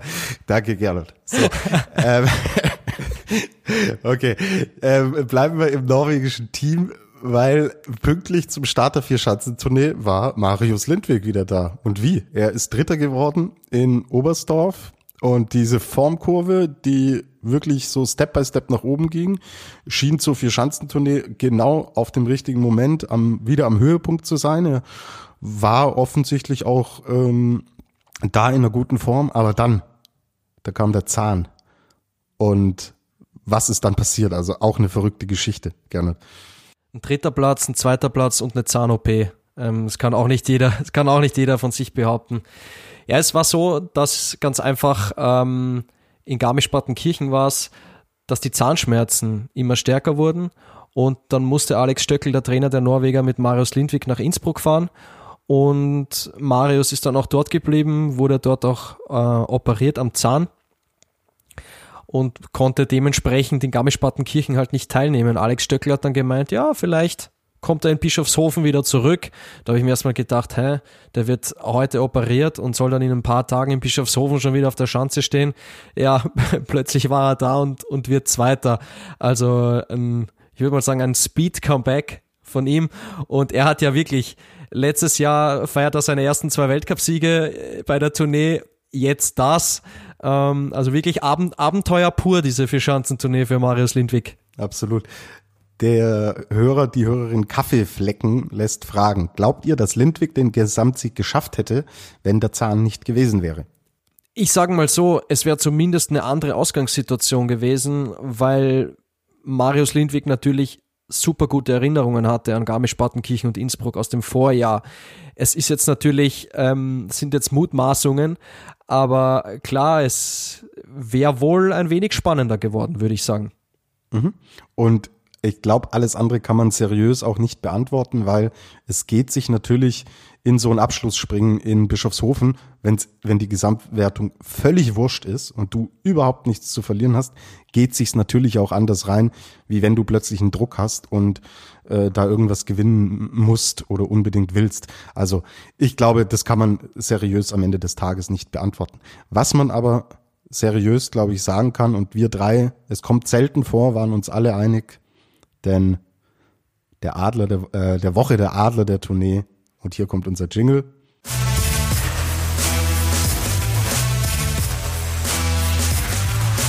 Die Flugshow präsentiert den Adler des Wochenendes. Geht an Marius Lindwig vom Stockerl ins Krankenbett, zurück aufs Stockerl. Respekt, mein Lieber. Marius Lindwig, absolut. Unser Adler der Woche, unser Adler der Vier-Schanzentournee. Wer's, äh, wer uns zum ersten Mal hört, der Adler der Woche ist nicht immer das äh, Offensichtliche oder es ist nie das Offensichtliche, wer die Springen gewinnt oder dominiert, sondern es sind die Geschichten im Hintergrund, die uns da interessieren und äh, nach dessen Parameter wir entsprechend dann den Adler der Woche vergeben. So, wir sind im japanischen Team angelangt Meiner Meinung nach gibt's so viel nicht zu erzählen. Eine Personalie finde ich aber doch spannend und da hat uns eine Hörerfrage von Finn Wittiber erreicht. Glaubt ihr, dass Ryoyo Kobayashi, es steht Kobayashi drin, ich denke, es ist von Ryoyo die Rede, bald wieder an die Weltspitze anknüpfen wird? Fragezeichen. Ich glaube ja. Und das hat er auch während der Tournee bewiesen. Mit den Plätzen 14, 7, 7, 14 ist bei ihm eine ganz klare Leistungssteigerung erkennbar. Er hat auch jetzt wieder, finde ich, mehr Konstanz in seinen Sprüngen. Das merkt man ganz einfach. Er ist wieder ein bisschen, bisschen schärfer, ähm, wenn er vom Tisch abspringt und ähm, erzielt dementsprechend auch höhere Weiten. Und ja, er hat die Tournee als Gesamtsechster beendet. Er hat sich, glaube ich, jetzt auch mittlerweile besser auf die neue Keilregelung eingestellt. Bei, bei Ryoyo Kobayashi wissen wir ja, er hat das System ziemlich ausgereizt, bevor es zu dieser Regeländerung kam. Ähm, ob das jetzt wirklich der entscheidende Faktor ist, warum es bislang noch nicht so nach Wunsch lief, sei dahingestellt, aber es ist auf jeden Fall ein Mitgrund, warum es noch nicht so ganz geklappt hat. Aber ich sehe ihn auf einem sehr guten Weg und ich glaube auch, dass wir ihn in dem Winter noch auf dem Podest sehen werden. Mhm. Ich habe den gleichen Eindruck und bin tatsächlich sehr gespannt. Sehr gute Frage, wie es mit ihm dann weitergehen wird. So, jetzt wollen wir noch ganz kurz über die slowenische Mannschaft sprechen. Und ich war ein bisschen bös vorhin in unserem Vorgespräch und habe gesagt, gefühlt waren die nur dabei, damit der Bus voll ist. Ja, damit wir die Qualifikationsduelle äh, voll kriegen. Auf Ante Lanischek trifft es nicht ganz zu. Ich finde, er hat überzeugt, bis auf äh, dann wirklich den Blackout in der Quali in Bischofshofen. Aber Luis, was können wir denn für ein Fazit ziehen aus slowenischer Sicht? Es ist ja auch eine große Skisprungnation mit großen Ambitionen, aber irgendwie will es nicht laufen in der Saison und auch bei der Tournee nicht. Was sagst du dazu? Ja, also so furchtbar viel anderes fällt mir dazu auch gar nicht ein. Also ich meine, Lanischek war bis zu seinem Blackout wirklich vorne mit dabei, hätte sicherlich auch eine Top-Platzierung gemacht. Ähm, dass er dann ausgerechnet in einer nicht ganz unwichtigen Quali seinen schwächsten Saisonsprung macht, natürlich bitter, aber ähm, dem Mann will man seine Fähigkeiten ja überhaupt nicht absprechen. Ähm, dazu war er dann vor allem auch in Innsbruck mit Platz zwei zu gut, was wirklich auch der Lichtblick war. Ähm, jetzt ist Peter Preutz der beste Slowene geworden mit Platz neun im Gesamtklassement. Ja, ist okay, aber kann natürlich auch seinem Anspruch nicht gerecht werden. Und der Rest, ja, also ich meine, du hast richtig gesagt, sie waren dabei, ja aber Bäume ausgerissen haben sie jetzt auch nicht. Also im Grunde genommen ist es das Gleiche, was wir die ganze Saison über schon, schon sagen. Und anders als jetzt bei Ryoyo Kobayashi, um mich dazu auch noch zu äußern, äh, fehlt mir bei den Slowenen so ein bisschen der Glaube, dass da auch irgendwie jetzt noch der Durchbruch kommt. Äh, beim Japaner wiederum sehe ich es ganz genauso wie ihr. Also bei dem glaube ich auch, dass wir den nicht in allzu ferner Zukunft noch auf dem Podest sehen werden. Okay, dann danke dafür. Was ich gerne sehen würde, in naher Zukunft wäre eine Vier-Schanzentournee der Damen. Aber dieses Thema zieht sich äh, wie ein Kaugummi und jetzt sind dann wiederum Äußerungen dazu gefallen, Ja, die ich sehr unglücklich finde. Luis, nimm uns doch da mal mit. Du bist ja unser Experte fürs Damenskispringen auch. Wie, wie ist denn da der Stand gerade? Auf welchem Diskussionslevel? Wie weit sind da die Entwicklungen? Man hört, es brandet ja immer wieder auf zu Fischanzentournee. Immer wieder kommt dieses Thema. Gibt es da überhaupt irgendeine neue Entwicklung und äh, was, was für Aussagen sind da gefallen, die ich jetzt als unglücklich und eigentlich als ja, unglücklich ist eigentlich zu, zu soft formuliert. Ich finde es einfach nicht gut, was da gesagt wurde. Nimm uns doch insgesamt vielleicht mal mit. Ja, also wie du richtig sagst, die Diskussion gibt's jetzt seit zwei, wenn nicht sogar drei Jahren mittlerweile schon. Ähm, einfach auch, weil das Leistungsniveau beim im Damenskispringen das einfach mit sich bringt und nicht zuletzt auch der Umstand, dass wir ja immer diese Pause haben zwischen dem letzten Springen vor Weihnachten und dem äh, ersten Springen im Neujahr. Ähm, wo eine Riesenlücke im Kalender äh, entstanden ist, nicht nur in dieser Saison durch Corona, sondern generell. Und die, die Damen sagen halt auch, ja, wir, also aus ihrer Sicht gibt es einfach keinen Grund dafür, warum die nicht mit dabei sein sollten, weil Großschanzenspringen schon länger überhaupt kein Problem mehr sind und es gibt ja mit der Raw Air auch eine Tour, die nur auf Großschanzen stattfindet, also das kann schon mal kein Argument sein. Und es gibt aber keine handfesten Indizien dafür, dass das irgendwie mal äh, in naher Zukunft passiert der Tourneepräsident äh, Johann Pichler hat vor der Tournee zwar gesagt, also die Damen haben es auf jeden Fall verdient und das wird auch früher und spät oder später kommen. Aber er hat dann auch gleichzeitig gesagt, man müsse dafür Verständnis haben, dass jetzt durch Corona das Ganze um, Zitat, das ein oder andere Jahr nach hinten verschieben, äh, verschoben werden muss. Ich finde das finanzielle Argument ähm, durchaus nachvollziehbar. Ähm, letzten Endes ist es von außen auch schwierig zu beurteilen, wie viel da eigentlich dahinter steckt. Aber natürlich ist klar, dass Corona der Tournee jetzt nicht geholfen hat. So, das, äh, das mal vorweg. Ähm, aber er hat gleichzeitig auch gesagt, äh, nochmal Zitat, man muss aufpassen, dass das Premium-Produkt für Schanzentournee seinen Stellenwert behält. Und für die Damen ist es sicherlich auch nicht gut, wenn sie das fünfte Rad am Wagen sind und wir sie als Vorspringerin der Männer runterlassen das letzte Argument finde ich auch verständlich und die Damen möchten das selber ja auch nicht, dass sie irgendwie nur als Vorspringerin gelten. Ähm, andererseits finde ich es auch krass, dass er gleichzeitig ähm, eine mit Einbeziehung der Skispringerinnen ähm, als Abwertung für das Premiumprodukt für Schanzentournee begreift. Also das impliziert ja automatisch, dass Damen-Skispringen minderwertiger Qualität ist. Finde ich auch schwierig.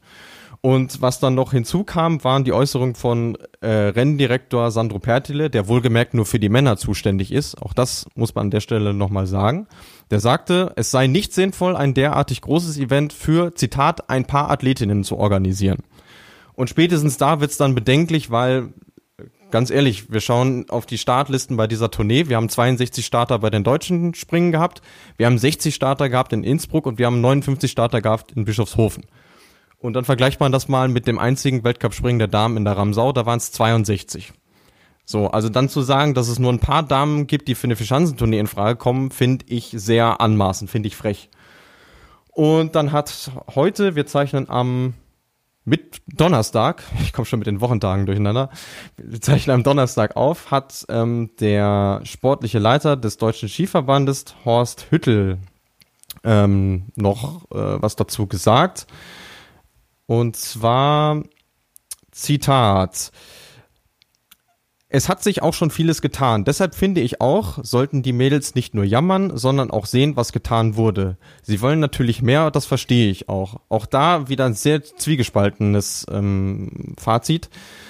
Ähm, dass er das so wahrnimmt, dass die Mädels nur jammern, finde ich schade. Ähm, vor allem auch unter dem Hintergrund, dass er quasi noch impliziert, ähm, dass die Damen keine Dankbarkeit dafür haben, was ihnen jetzt für Zugeständnisse gemacht wurden. Finde ich auch nicht nachvollziehbar. Ähm, und es hat sich auch schon vieles getan. Ja klar hat sich vieles getan, weil auch vieles aufzuholen ist, aber es ist ja nicht so, ähm, dass da irgendein großzügiger Generalstand gesagt, hier Damen nehmt, sondern die mussten sich das Stück für Stück erkämpfen. Von der ersten Juniorenweltmeisterschaft über ähm, die Olympiateilnahme bis hin jetzt zu dem Großschanzenspringen in Oberstdorf. Also wenn uns die Geschichte des Damenskisprings ja eins bewiesen hat, ist, ist, dass denen nichts geschenkt wird. So. Und ja, ich finde es einfach nur schade, dass dass äh, da von verantwortlichen Seite ähm, so getan wird, als ob es da ja, weiß ich nicht, als ob da irgendwelche unangebrachten Forderungen äh, gestellt werden und äh, dann auch kein Verständnis dafür gezeigt wird, sondern die Damen möchten ja einfach nur, dass auch sie einen ordentlichen Weltcup-Kalender bekommen, dass auch sie eine angemessene Bezahlung bekommen, weil, und das haben wir jetzt auch noch gar nicht thematisiert, sie verdienen deutlich weniger als die Herren, das kommt ja auch noch mal dazu. Ähm, ja, mir fällt es da extrem schwer, mich da, mich da hineinzuversetzen. Ähm, ich muss auch dazu sagen, dass ich da natürlich irgendwo ein bisschen voreingenommen bin, weil ich die Damen auch einfach verstehe, weil ich es großartig finde, was die in den letzten Jahren für, für, Fortschritte gemacht haben und dass das dann auf Wettkampfebene nicht gewürdigt wird, dafür habe ich kein Verständnis, muss ich so offen und ehrlich sagen. Ja, bin ich absolut bei dir. Luis, du hast auf deinen Social Media Kanälen das Ganze wirklich, wie ich finde, wunderbar auch aufbereitet, was gerade auch Preisgelder, was Anzahl an Springen, an großen Events und so weiter angeht. Schaut euch das wirklich an. Luis, bei Twitter und bei Facebook habe ich es gesehen. Hast du es bei Instagram ja. auch? Und, und, gepostet, und ich, genau. ich muss wirklich sagen, äh, wenn ich jetzt die Gelegenheit dazu bekomme, ähm, danke für den Zuspruch. Ähm, ich habe ja nichts weiter gemacht, als die Fakten äh, vorzutragen. Es ist jetzt das erste Mal, dass ich mich so äh, ausführlich dazu in der Öffentlichkeit äußere. Ähm, ich habe mir das auch lange überlegt, aber ich bin der Meinung, äh, dass man dazu nicht schweigen kann, einfach weil es auch so offensichtlich ist. Und was ich jetzt in dem ganzen Wust noch vergessen habe, man darf ja eins nicht vergessen, das Skispringen bekommt das ganze Jahr über verhältnismäßig wenig Aufmerksamkeit, wenn man es mit anderen Sportarten vergleicht. Aber dass jetzt solche Äußerungen während der Verschanzentournee fallen, wo die ganze Welt auf diesen Sport schaut und dann das Damen-Skispringen so, ich will nicht sagen niedergemacht wird, aber zumindest das Image, was transportiert wird, ist ja kein gutes. Vor allem für Lieschen Müller, die nur viermal im Jahr Skispringen schaut und eben nicht in der Szene drin ist, ähm, fand ich das extrem schade. Da sind viele Chancen äh, vergeben worden und ich, mein größter Wunsch ist einfach nur, dass es sich äh, so früh wie möglich ändert, weil letzten Endes, und das habe ich gerade auch schon gesagt, es ist eigentlich seit Jahren das gleiche Lied und ich verstehe auch die Skispringerinnen, die dann sagen, ähm, uns macht das fertig, uns macht das müde. Es ist jedes Jahr das Gleiche. Wir kämpfen für nichts und wieder nichts. Und es ist schade, dass, äh, dass jungen Frauen solche Chancen dann genommen werden, ähm, ohne wirklich nachvollziehbare Gründe. Übers Schiefliegen kann man an gesonderter Stelle sicherlich nochmal reden. Da gibt's sicherlich noch das ein oder andere nachzuholen. Aber was jetzt so allgemeine Dinge angeht, wie ein vernünftiges Preisgeld oder auch eine Vierschanzentournee oder überhaupt mehr Wettkämpfe, da muss wirklich zeitnah mal was getan werden. Luis, es ist ja, glaube ich, auch so, dass jetzt bei der nordischen Skiwärme in Oberstdorf die Mädels das erste Mal von der Großschanze springen dürfen bei einer Weltmeisterschaft, oder? Genau, ja. Das wird eine das Weltpremiere. Ja, das unterstreicht ja auch nochmal, ähm, was in dieser Sportart aufzuholen ist, ganz einfach. Ja, und von Olympia haben wir jetzt auch noch gar nicht gesprochen, wo jetzt für 2022 erstmal nur das Mixteam äh, ins Programm kommt, aber zum Beispiel eben kein Großschanzenwettbewerb oder ein reiner Damenteam-Wettbewerb. Genau. Was mich an dieser ganzen Thematik extrem stört, ist, dass Funktionäre sich hier einfach die Position herausnehmen und sagen, ja, für was brauchen wir das? Das würde doch die Leute nicht interessieren. Ja, aber Freunde, die Leute sollen doch selber entscheiden, ob sie das sehen wollen. Und die Leute können das nur entscheiden, ob sie es sehen wollen, wenn man das Ganze installiert und dem Ganzen Zeit gibt und da auch dafür sorgt, über mediale Berichterstattung, über TV-Übertragungen, dass das Ganze erstmal eine Plattform bekommt. So, und wenn man das jetzt fünf, sieben, zehn Jahre laufen lässt und man merkt, es interessiert die Leute nicht und es hat den Charakter eines Vorspringens für die Herren, dann kann man nochmal drüber sprechen und sagen, ja, dann lassen wir es halt. Aber dass überhaupt die Möglichkeit nicht besteht und dass dem Ganzen keine Chance gegeben wird, ist der absolute Geburtsfehler dieser Geschichte. Denkt an Biathlon. Ja, die, bis die Damen etabliert waren im Biathlon. Es hat einfach Zeit gebraucht. Und wo stehen wir heute im Biathlon? Ich sehe ja die Zahlen jede Woche. Die Damen interessieren die Menschen mindestens genauso viel wie die Herren. Es ist auf einem Level. Und es sind dann in Zeiten von Laura Dahlmeier, von Magdalena Neuner, sind die Damenwettbewerbe sogar beliebter als die der Herren. Und warum ist diese Entwicklung so gekommen? Weil sie entsprechend die Bühne bekommen haben. Und dass man aus einem Sessel am Schreibtisch heraus sagt, ja, das wird die Leute nicht interessieren. Ja, sind das die Leute? Nee, finde ich den absoluten Geburtsfehler.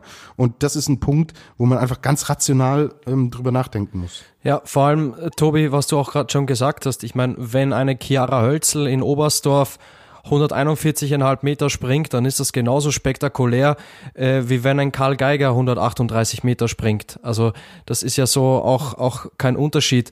Und wie du auch schon richtig gesagt hast, ich bin da zu 100 Prozent deiner Meinung, diese Einstellung, diese, diese Denkweise, alles wie immer, was Neues brauchen wir nicht, ähm, fangen wir uns erst gar nicht an.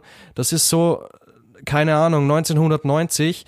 Ähm, das passt einfach, das ist nicht mehr zeitgemäß und die Mädels haben es einfach verdammt nochmal verdient, diese Plattform zu kriegen und ähm, ja, coole Springen zu veranstalten und sich mit den Weltbesten ähm, zu messen, genauso wie es die Herren verdient haben. Und das ist jetzt einfach auch mal an der Zeit, dass sich da, dass sich da mehr verändert und nicht nur alle fünf Jahre mal Schritt für Schritt, sondern ähm, da sollte echt mal richtig eine Zäsur stattfinden bin ich, bin ich zu 100% bei dir, Gernot. Und äh, weil du, Tobi, eben dir, den Biathlon als, als Beispiel genommen hast, ich will noch mal ein anderes Beispiel herannehmen. Die nordische Kombination für die Frauen ist ja jetzt äh, in dieser Saison auch erstmals auf Weltcup-Niveau. Da ging es viel, viel schneller. Warum? Weil es da auch den entsprechenden Druck äh, von außen gab. Das muss man auch dazu sagen. Aber man muss sagen, die haben 2018 ähm, ihren ersten Testwettkampf bei der Junioren-WM gehabt. Dann gab es die ersten Continental Cups und die erste richtige Junioren-WM, äh, plus dann den Sommer Grand Prix. Äh, jetzt 2020 das erste Mixed-Team-Event bei einer Junioren-WM und jetzt sind wir in der ersten Weltcup-Saison da ist der Support auch innerhalb der FIS komischerweise viel, viel größer als fürs Frauenskispringen. Und da nutzt man auch die Synergien. Während es vor ein paar Jahren im Skispringen, vor ziemlich genau drei Jahren sogar hieß, ja, wir möchten unbedingt, dass die Damen und Herren öfter an einen Ort äh, sind, war der Plan in der nordischen Kombination von vornherein so, das so zu machen. Und was auch noch ein wesentlicher Unterschied ist, da hörst du auch von den Verantwortlichen für die Frauenkombination, die die gleichen sind wie für die Männerkombination in der Öffentlichkeit viel, viel mehr als jetzt im Frauenskispringen. Auch da wieder der Vergleich. Bislang haben wir nur von Sandro Pertile irgendwelche Statements zum Frauenskispringen bekommen, nicht aber von Chika Yoshida, der Renndirektorin für das Frauenskispringen. Ich denke, unsere Position ist klar geworden. Es interessiert uns auch eure Meinung. Wenn ihr dazu eine Meinung habt, schickt sie uns wirklich gerne bei Facebook und ähm, bei Instagram. Ist, denke ich, auch ein Thema, das wir dann mal in eine ähm, Sommerpause mitnehmen kann und da nochmal ausführlicher, vielleicht auch mit dem einen oder anderen Pro Protagonisten, Protagonistin diskutieren kann, weil es einfach Zeit wird und ich denke, ihr habt uns jetzt auch verstanden. Wir wollen dieses Event und nicht erst in 20 Jahren, sondern da muss sich was bewegen. So, damit geht eine lange Analyse der Vier-Schanzentournee zu Ende. Seht es uns nach, dass es ein bisschen länger geworden ist, aber es liegen einfach nach so vielen Springen so viele Themen auf dem Tisch. Und ja, lange Pause zum Durchatmen haben wir nicht, weil wir zeichnen am Donnerstagabend auf und schon am Freitag geht's weiter in Tittis in Neustadt mit der Qualifikation. Es stehen zwei Weltcups auf deutschem Boden an. Und ja, Luis, was erwartet uns denn in Titisee Neustadt? Was ist denn über die Schanze zu sagen? Und ich muss sagen, es stehen natürlich die Herren wieder auf dem Programm, weil Damenwettkampf gibt's leider wieder keinen am Wochenende. Was erwartet uns in Titisee Neustadt im schönen Schwarzwald? Ja, endlich auch mal eine Winterkulisse, weil das ist das, was in Titisee Neustadt gerne mal auf der Kippe steht. Aber grundsätzlich äh, für mich eine der schönsten Chancen, wie es sie im Weltcup überhaupt gibt. Ähm, vor allem auch schön groß. Also auch da haben wir schon Sprünge an und über die 150 Meter sogar gesehen. Dementsprechend ähm, auch wieder eher was, was für die Flieger ähm, ja auf dem auf dem Tisch liegt. Also ich würde sagen, so eine Mischung aus Garmisch-Partenkirchen, was den Anlauf angeht, und Bischofshofen, was die Flugkurve angeht. Also so eine Hybrid-Version quasi. Dementsprechend halte ich es auch für relativ ausgeschlossen, dass wir da große Überraschungen sehen. Also es werden wieder die Leute vorne sein, die wir jetzt auch bei der Tournee vorne äh, gesehen haben. Ähm, aber beispielsweise auch einen äh, Robert Johansson sollte man auf der Chance auf keinen Fall außer Acht lassen. Und üblicherweise waren auch die DSV-Springer da nicht so schlecht unterwegs. Wobei ich heute noch eine Statistik gesehen habe, dass die Schanze auch äh, ein, ähm, ein Garant für polnische Top-Ergebnisse ist was eigentlich auch wieder äh, ja meiner vorherigen Aussage entspricht, dass diejenigen vorne sein werden, die jetzt auch bei der Tournee vorne waren. Da hatten wir schon lange nicht mehr gute polnische Ergebnisse. Gut. Allerdings, ja. Genau. Von mir gibt's jetzt noch kurz den Zeitplan. Also, die Qualifikation am Freitag ist um 16.15 Uhr. Da der erste Weltcup am Samstag ist um 16 Uhr und der zweite ist dann am Sonntag um 16.30 Uhr. Und ja, wir melden uns dann natürlich auch wieder und werden dann besprechen, äh, was Karl Geiger wem dieses Mal weggeschnappt haben wird. Und der Mann, den das persönlich wirklich immer sehr, sehr hart trifft, der hat heute das letzte Wort, weil wir fühlen alle mit dir, Gernot. Nicht nur Luis und ich, ich denke auch alle Hörerinnen und Hörer da draußen sind wirklich mit dem Robin Hood des Skispringens da ganz nah. Und deswegen, Gernot, darfst du die Sendung für heute zumachen. Ach, meldet euch bei uns. Wie gesagt, Social Media, Facebook, Instagram, Ihr findet uns auf allen Podcatchern, auf allen Kanälen. Schreibt uns gerne, schickt uns Hörerfragen, Feedback, ob positiv oder negativ. Und jetzt ab in den Nottingham Forest zu Robin Hood. Zumindest unser Flugshow-Motto. Ähm, schnappt sie mir nicht weg. Ja, liebe Flugshow-Hörerinnen und Hörer, fliegt soweit es geht, in der Hoffnung auf eine baldige Vierschanzentournee auch für die Damen. Und tschüss.